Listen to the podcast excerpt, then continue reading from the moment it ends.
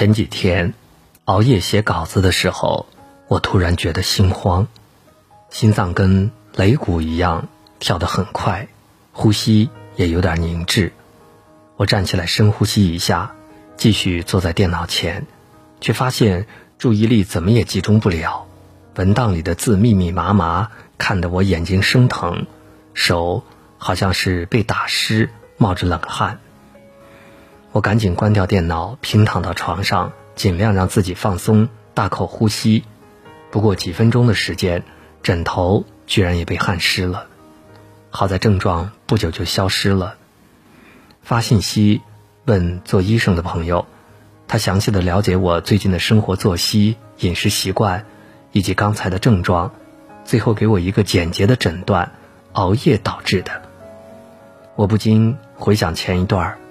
因为工作的缘故，白天处理不完，我自然就带回家里继续。这一忙就忘了时间。连续这么一段时间熬夜之后，身体向我发出了警报，好在没有造成严重的后果。近年来，经常有熬夜猝死的新闻，那些不幸离世的人很多都正年轻。每次看到那样的新闻。在感叹生命易逝的同时，也要一次次给自己敲响警钟：熬夜是真的可能要命的。这几天有一个堪称医学奇迹的案例，想必大家都看到了。二十三岁的女生心脏停跳三天，在停跳前，医护人员为其装上 ECMO，尽全力抢救。三天之后，最终女生。恢复心跳，成功治愈。在鬼门关走了一遭，被妙手回春的医生拉回人间，确实极为凶险。如果这个 ECMO 晚装半个小时，那么这个患者就已经去世了。那么，如何会出现这样的情况呢？医生介绍说，女生是朝九晚五的上班族，上班时间很规律，可是，一到了下班。女生就基本在玩手机，熬夜到凌晨一两点、两三点是家常便饭。长期这样，身体免疫力显著下降，再加上感冒导致严重的心肌炎，最后差点酿成悲剧。幸运的是，她及时就医，再加上遇到医术精湛的医疗团队，捡回来了一条命。可是还有很多熬夜猝死的人。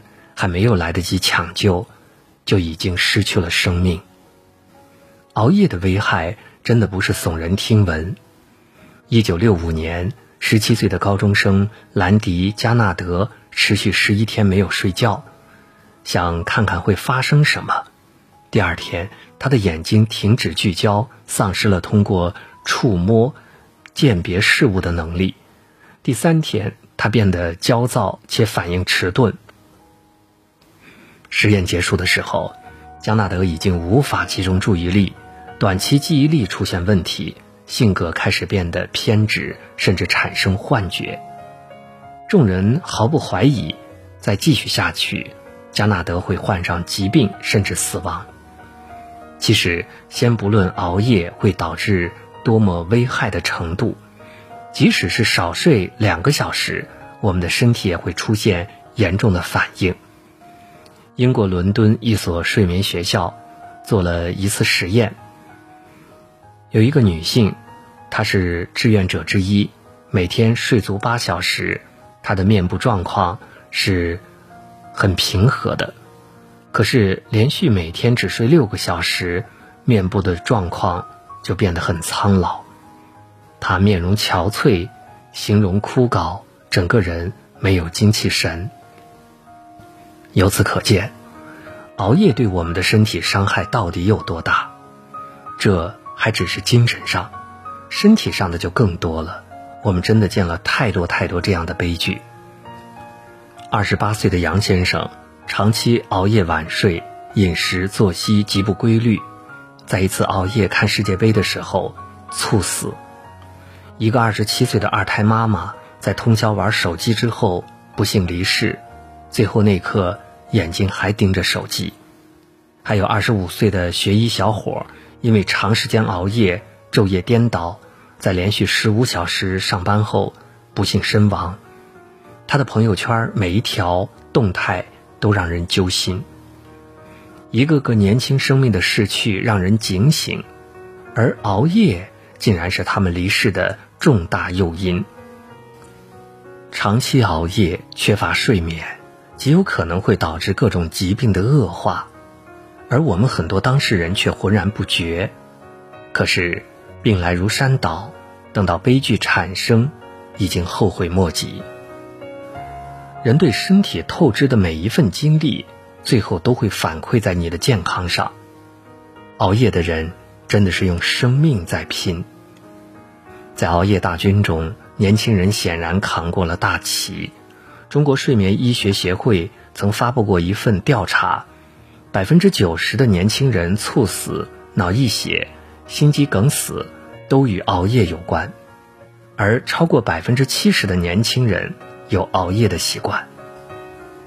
当代年轻人熬夜大致可以分为两种，一种是被迫式，也就是有学习任务、有工作不得不熬夜完成；一种是习惯性，已经习惯了晚睡的，明知道熬夜对身体有危害，但是无法抗拒，因为白天事情多，夜晚才有短暂的快乐时间。而我们绝大多数的人属于后一种，熬夜是会上瘾的，刷着短视频，玩着手机游戏。刷一下朋友圈和微博，一下子就到了凌晨一两点。每一天白天，当我们从困顿不堪的状态中回过神来，暗暗发誓今晚一定要早点睡。可回到家里，拿起手机，很快进入浑然忘我的境界。猛然醒悟回来，已经到了凌晨，这才赶紧洗漱完毕，上床睡觉。第二天再重复这样的心路历程。有网友刻画当代年轻人熬夜现象：熬夜修仙的时候，选择最舒适的方式，躺在床上，快乐的玩手机，刷到一条新闻讲熬夜的负面影响，正襟危坐，紧张的玩手机，然后又继续熬夜，敷着最贵的面膜，熬着最长的夜，这就是当代年轻人最真实的现状。熬夜的年轻人总有一种侥幸心理，觉得不可能轮到自己，于是呢，在看了那么多的新闻之后，还是改不掉这个坏习惯。可再小概率的事件落到一个人头上，就是百分之百的灾难。曾经看到过一篇文章，是一位医生讲述关于猝死的科普，里面提出了一个问题，就是很多人看着好好的，身体也健康，为什么会猝死？其实猝死并不是血管一点点堵塞，而是你的血管突然一个火山爆发，很迅速彻底的把你的血管堵死，这大概也就只有一个小时左右的时间，所以很多年轻人往往等不及送到医院，人就没了，从生到死也只是一瞬。那么猝死到底和什么有关系呢？和我们以上说的熬夜、饮食、情绪都有很大的关系。睡觉其实是让我们免疫力在恢复，但是如果你一直在熬夜，免疫力就很难得到好的修复。在腾讯新闻上看到过一则数据，在我国每年猝死的人约有五十五万左右，长期熬夜是重大诱因。而这种心源性猝死，往往是年轻人多过老年人。这个数据让人震惊。我们以为老年人是最危险的那群人，殊不知年轻人的放纵和对欲望的不节制已经越来越危险。年轻真的不能成为放纵的本钱。很多年轻人仗着自己的身体好，作死的糟蹋自己的身体。无限的放纵自己的欲望，可是现实最终会让你付出惨重的代价。其实熬夜带来的最危险情况，不仅仅是熬夜本身，还有我们很多年轻人在熬夜的时候，人为的把活动的时间加长了，身体就会有饥饿感，嘴巴就停不下来，一直在狂吃。如果熬夜，再加上暴饮暴食、高热量、高脂肪的食物进入我们的体内，那就是对生命的最大暴击。都市快报在今年五月份就报道，二十四岁的小伙子阿宁喜欢熬夜吃烧烤，有一次腹部剧痛，被家人紧急送往医院。诊断结果令人惊诧，阿宁的甘油三酯高达六十四点二，正常标准最高也才一点七，超过近三十八倍。医生诊断阿宁为急性高脂血症胰腺炎，而这是一种死亡率相当高的危急重症。说实话，看着从阿宁体内抽出的一大袋血浆。像凝固的猪油，让人震惊。你能想象那是我们从身体内抽出来的吗？还有，据都市频道报道，湖南长沙一名小伙熬夜打游戏，饿了就狂吃宵夜，体重暴增八十斤。直到他突发脑梗住进医院，才知道原来暴饮暴食加上熬夜真的是足以要命。不得不说，这一届年轻人。仗着自己年轻还有资本，就用生命在作死。网红奶茶店前面永远是排起长队的年轻人，夜晚撸串大军里，年轻人的表现也异常骁勇。高热量的奶茶、烧烤、油炸食品，熬夜加上暴饮暴食，不健康的作息，堪称年轻人的生命加速器。废掉一个人最快的方式是什么？那就是让他毫无节制的去熬夜和暴饮暴食，不出一个月，这个人就基本上没形儿了。放飞自我的那一刻是快乐的，这种快乐麻痹了人对于危险的警觉，误以为年轻就能扛下一切。可身体从来不是给我们糟蹋的，你不爱惜身体，它自然就会反噬到你的头上。其实这个世界。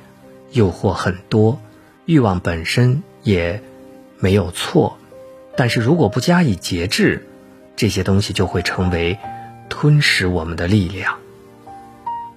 别等到真的进了 ICU 才感叹从前的放纵有多荒唐。那些腾不出时间去运动的人，最终也会腾出时间去医院排队；那些腾不出时间在家里睡觉的人，最终也会腾出时间来。在医院的病床上睡觉。医院的墙壁，比教堂听得太多的祷告。